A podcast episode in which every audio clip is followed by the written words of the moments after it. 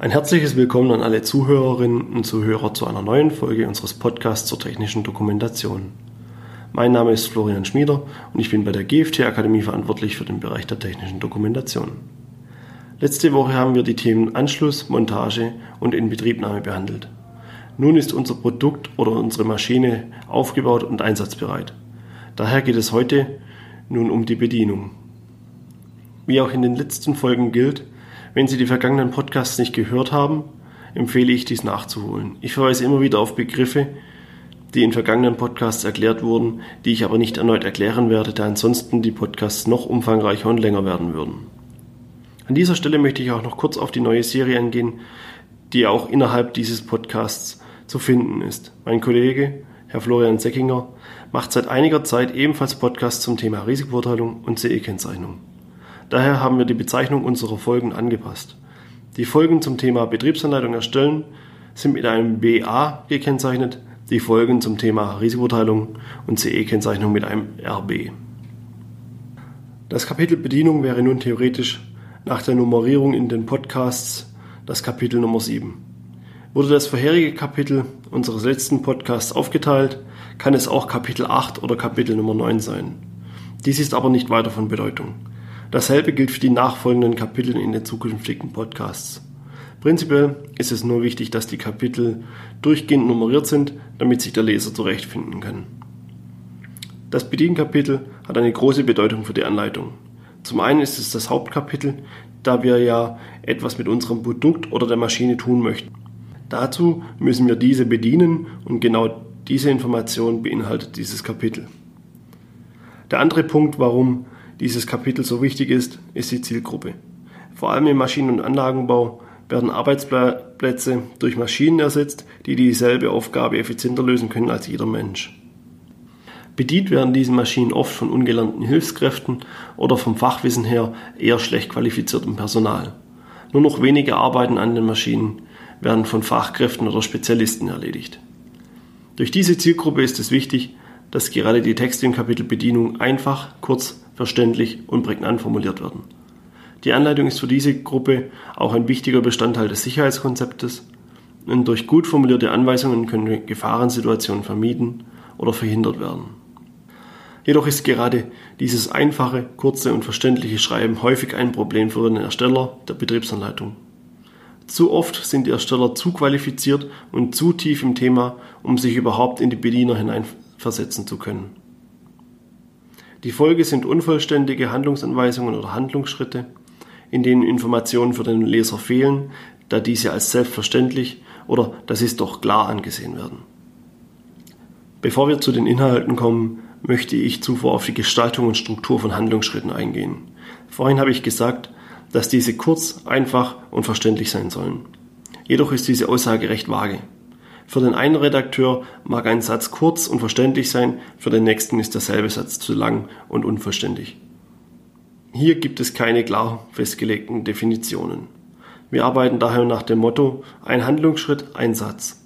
Außerdem arbeiten wir mit Zielangaben, Voraussetzungen, Zwischenschritten, Zwischenresultaten, Abschlussmeldungen und vielen Bildern, um die Handlungen verständlich zu gestalten. Bestehen Handlungen aus mehreren Schritten, die zeitlich nacheinander durchgeführt werden müssen, nummerieren wir die einzelnen Schritte aufsteigend. Ist die zeitliche Reihenfolge egal, nutzen wir Aufzählpunkte oder ähnliche Listen. Generell schreiben wir Handlungsschritte im Aktiv, damit sich der Leser angesprochen fühlt. Ein Beispiel. Es muss ein Deckel eines Batteriefachs entfernt werden, damit die Batterien entnommen werden können. Die Handlungsschritte sind zeitlich nacheinander durchzuführen. Die Handlungsanweisung beginnt zunächst mit der Zielangabe. Diese lautet, Ziel dieser Handlung ist das Entfernen des Deckels des Batteriefaches. Als nächstes geben wir die Voraussetzungen für die Handlungsschritte an. Die Überschrift lautet dazu Voraussetzungen. So kennzeichnen wir für den Leser beispielsweise, welches Werkzeug vorhanden sein muss oder welche Handlungen durchgeführt werden müssen, bevor diese Handlung durchgeführt werden kann. Dort führen wir in dem Beispiel einen Torx-Schraubenzieher in der entsprechenden Größe der Schrauben auf. Die Handlung hat eine zeitliche Reihenfolge, die eingehalten werden muss. Daher beginnt sie mit einer 1 oder erstens. Danach kommt der folgende Text. Lösen Sie die vier Schrauben 1 mit Hilfe des Torx-Schraubendrehers durch Drehen gegen den Uhrzeigersinn. Die 1 hinter dem Wort Schrauben ist auch auf dem danach folgenden Bild abgebildet, die dort die vier zu lösenden Schrauben kennzeichnet. Für diejenigen, die sich über die Angabe der Drehrichtung wundern, unser Ansatz ist es, auch solche vermeintlich selbstverständlichen Informationen in die Handlung mit aufzunehmen. Der eine oder andere wird sich wundern, aber solche Dinge wie Drehrichtungen von Schrauben sind nicht selbstverständlich. Gerade wenn Produkte oder Maschinen für ungelernte Hilfskräfte oder Laien gedacht sind, müssen solche Angaben mit in die Handlungen eingebaut werden. Dies zeigt sich dann vor allem, wenn Produkte in Märkte exportiert werden, wo der Bildungsstandard niedriger ist wie bei uns. Hierzu gehören neben den USA auch Märkte wie China oder Asien im Allgemeinen. Vorhin habe ich noch weitere Elemente erwähnt, die wir in den Handlungen verwenden. Diese möchte ich nun auch in das Beispiel von gerade einbauen. Ein Zwischenresultat wäre beispielsweise, dass der Deckel nur nach dem Lösen der vier Schrauben locker ist und entfernt werden kann. In Schritt 2 könnte nun stehen, dass der Deckel in die Pfeilrichtung geschoben und dann abgenommen werden kann. In der Abbildung danach wäre dann der Deckel mit einer Hand abgebildet, die den Deckel in eine bestimmte Pfeilrichtung schiebt. Das entsprechende Endresultat oder Abschlussmeldung wäre, dass das Batteriefach nun geöffnet ist und die Batterien entfernt werden können. Abschlussmeldungen kennzeichnen wir in der Regel auch mit einem extra Piktogramm anstatt einer Nummer oder einer anderen Formatierung, damit der Leser gleich sieht, dass die Handlung abgeschlossen ist und nicht auf der nachfolgenden Seite weitergeht. Nach der Abschlussmeldung oder dem Endresultat mit dem geöffneten Batteriedeckel werden nun einige von Ihnen sicher versucht sein zu schreiben. Um neue Batterien einzusetzen, folgen Sie der Handlungsanweisung entsprechend umgekehrt. An diejenigen, die dies schreiben möchten, bitte schreiben Sie solche Handlungsanweisungen nicht. Machen Sie ein separates Kapitel und beschreiben Sie den Einbau entsprechend neu und vollständig. Ich versuche nun Ihnen anhand eines einfachen Beispiels zu erklären, warum wir separate Kapitel bevorzugen und kein Freund dieser in umgekehrter Reihenfolge Handlungsschritte sind. Folgt der Leser unserem Beispiel, baut er die Batterien wie soeben dargelegt aus. Jedoch fehlen für das Einsetzen der Batterien wichtige Informationen. Beispielsweise muss darauf geachtet werden, dass das Kabel, das das Gerät mit der Batterie verbindet, unterhalb der Batterie liegt, damit es, wenn der Deckel aufgebracht wird, nicht beschädigt bzw. gequetscht wird. Folgt der, der Leser dieser Handlung in umgekehrter Reihenfolge, findet er diese wichtige Information nicht. Denn diese wird für den Ausbau der Batterien nicht benötigt und dementsprechend auch in der Handlung nicht dargestellt. Der Redakteur hat beim Erstellen nur bedacht, wie man es ausbaut. Die Information für das Quetschen des Kabels wurde vergessen, weil es als selbstverständlich angesehen wurde. Ich hoffe, ich konnte mit diesem Beispiel zeigen, warum ich solche Formulierungen wie in umgekehrter Reihenfolge nicht mag und warum wir diese nicht verwenden. Weitere Elemente von Handlungen sind Zwischenschritte oder untergeordnete Handlungsschritte auf zweiter Ebene. Zwischenschritte oder untergeordnete Handlungen einzubauen ist einfach und wird bei uns genauso durchgeführt wie die Gestaltung der Handlungsschritte auf der ersten Ebene. Es ist jedoch darauf zu achten, dass die untergeordneten Handlungsschritte klar von den übergeordneten Handlungen getrennt werden können. Es ist nicht sinnvoll, beide Handlungen numerisch bei 1 anfangen zu lassen. Dadurch wären doppelte Zahlen in der Nummerierung und der Leser kann dadurch verwirrt werden. Besser ist es eine abgegrenzte Nummerierung wie durch Buchstaben oder ähnlichem. So ist dem Leser immer klar, welche Handlungsfolge er gerade folgt. Nun möchte ich noch kurz auf Sicherheits- und Warnhinweise in Handlungen eingehen. Studien und Tests haben gezeigt, dass Sicherheits- und Warnhinweise in diesem Warnschildformat häufig in Handlungen überlesen werden. Unter Warnschildformat ist gemeint, dass die Warnhinweise als Tabelle oder mit Rahmen formatiert sind und so aussehen wie Warnschilder, die auf dem Produkt angebracht sind.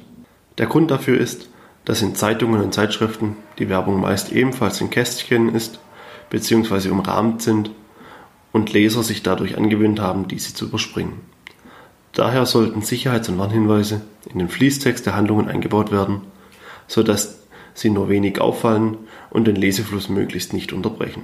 So kann der Warnhinweis zum Beispiel direkt unter die Handlung geschrieben werden, in derselben Schriftgröße mit einem hervorgehobenen Signalwort. Kommen wir zurück zu unserem Kapitel Bedienung. Wir haben nun geklärt, wie Handlungsschritte aufgebaut werden und wie diese aussehen können. Inhaltlich schreiben wir in dieses Kapitel alle Tätigkeiten, die die Zielgruppe durchführt. Sei es das Ein- und Ausschalten der Maschine oder das Herstellen von Produkten auf dieser. Sollte die Maschine für die Fertigung von mehreren Produkten ausgelegt sein, machen wir immer einen Beispielablauf für ein einzelnes Produkt. So kann der Leser anhand dessen sehen, wie die Arbeit an der Maschine ablaufen kann. Erfahrungsgemäß ist es oft nicht sinnvoll, die Fertigung aller Produkte im Detail zu beschreiben. Da häufig der Unterschied nur in den zu verwendeten Teilen liegt, die Abläufe selbst jedoch identisch sind. Wie alle vorherigen Kapitel bekommt auch das Bedienkapitel zu Beginn einleitende Hinweise. Hier wird ebenso wie bei anderen Kapiteln auf die Personalqualifikation verwiesen. Da wir aber meist ungelernte Hilfskräfte haben, kommt ein Hinweis hinzu, dass die Maschine und das, oder das Produkt nur im Rahmen der bestimmungsgemäßen Verwendung eingesetzt werden darf und die Personen eingearbeitet worden sein müssen. Wir verweisen zudem nochmals auf das Sicherheitskapitel sowie mit einem Warnhinweis darauf, dass es gefährlich sein kann, die Maschine entgegen der bestimmungsgemäßen Verwendung einzusetzen und dass die Schutzeinrichtungen funktionstüchtig sein müssen und vor Arbeitsbeginn zu überprüfen sind. In einem Kapitel für die Einarbeitung verweisen wir auf die Wichtigkeit der Einarbeitung von Bedienpersonal und deren Vorteile. Außerdem können hier Voraussetzungen definiert werden, unter denen Personal als eingelernt gilt. Beispielsweise wären hier regelmäßige Schulungen am Produkt zu nennen. Normalerweise werden dann in den nachfolgenden Kapiteln alle Handlungen beschrieben, die der einfache Nutzer durchführt. Sei dies das Ein- und Ausschalten der Maschine, das Stillsetzen und Wiedereinschalten bei Notfällen oder das Versetzen der Maschine in eine Grundstellung. Da dies von Produkt zu Produkt und Maschine zu Maschine unterschiedlich ist, gehe ich hier nicht weiter genauer darauf ein. Aufgrund der Beispiele müsste jedoch klar sein, was hier alles beschrieben werden kann. In der Praxis ist es meist so, dass es neben der Bedienung auch ein weiteres Kapitel wie Einrichten oder erweiterte Bedienungen gibt, das für Fachkräfte oder Personen mit Schulungen vorgesehen ist. Dieser Modus wird in der Regel durch Benutzerebenen in der Steuerung oder Schlüsselschalter von der normalen Bedienung abgegrenzt. Je nach Umfang der erweiterten Bedienung kann es sinnvoll sein, dieses in ein eigenes Hauptkapitel zu verlagern oder es direkt zur Bedienung mit aufzunehmen. Darin werden wie im Kapitel Bedienung alle Handlungen beschrieben, die der Nutzer durchführt. Auch dort beginnt es mit den einleitenden Hinweisen und dann mit den nachfolgenden Handlungen. Wichtig ist bei der erweiterten Bedienung oder beim Einrichten, dass es sein kann, dass zweckgebunden gefährliche Situationen entstehen können. Dies kann beispielsweise bei der Programmierung von Robotern für neue Produkte sein. Bei der Programmierung von Verfahrwegen kann es schnell zu Unfällen oder Sachschäden kommen, wenn die Schutzeinrichtungen für die Programmierung deaktiviert werden. Und dies ist nur ein Beispiel. Daher müssen dort die entsprechenden Sicherheits- und Warnhinweise mit aufgeführt werden. Nächste Woche geht es weiter mit den Angaben zur Wartung und Instandhaltung. Eine detaillierte Darstellung mit Beispielen zu Handlungsschritten finden Sie in unserer Musteranleitung, so wie ich sie in diesem Podcast beschrieben habe. Dort können Sie sich diese anschauen, dann haben Sie auch das passende Bild vor Augen und es ist verständlicher, als dies nur von mir zu hören. Sie können diese über unser Downloadportal auf www.gft-akademie.de herunterladen. Nach Eingabe einiger Daten erhalten Sie Zugriff auf unser vollständiges Downloadportal. Dort gibt es außerdem Checklisten und andere hilfreiche Informationen zur Erstellung von Betriebs- und Gebrauchsanleitungen. Wir sind nun wieder am Ende des heutigen Podcasts. Ich hoffe, es hat Ihnen gefallen und Sie sind auch wieder beim nächsten Mal dabei. Sollten Sie Fragen und Anregungen zu weiteren Podcasts haben, schreiben Sie sie in die Kommentare oder senden Sie uns per E-Mail zu. Wir freuen uns auf jede Rückmeldung. Herzlichen Dank fürs Zuhören. Bis zur nächsten Woche.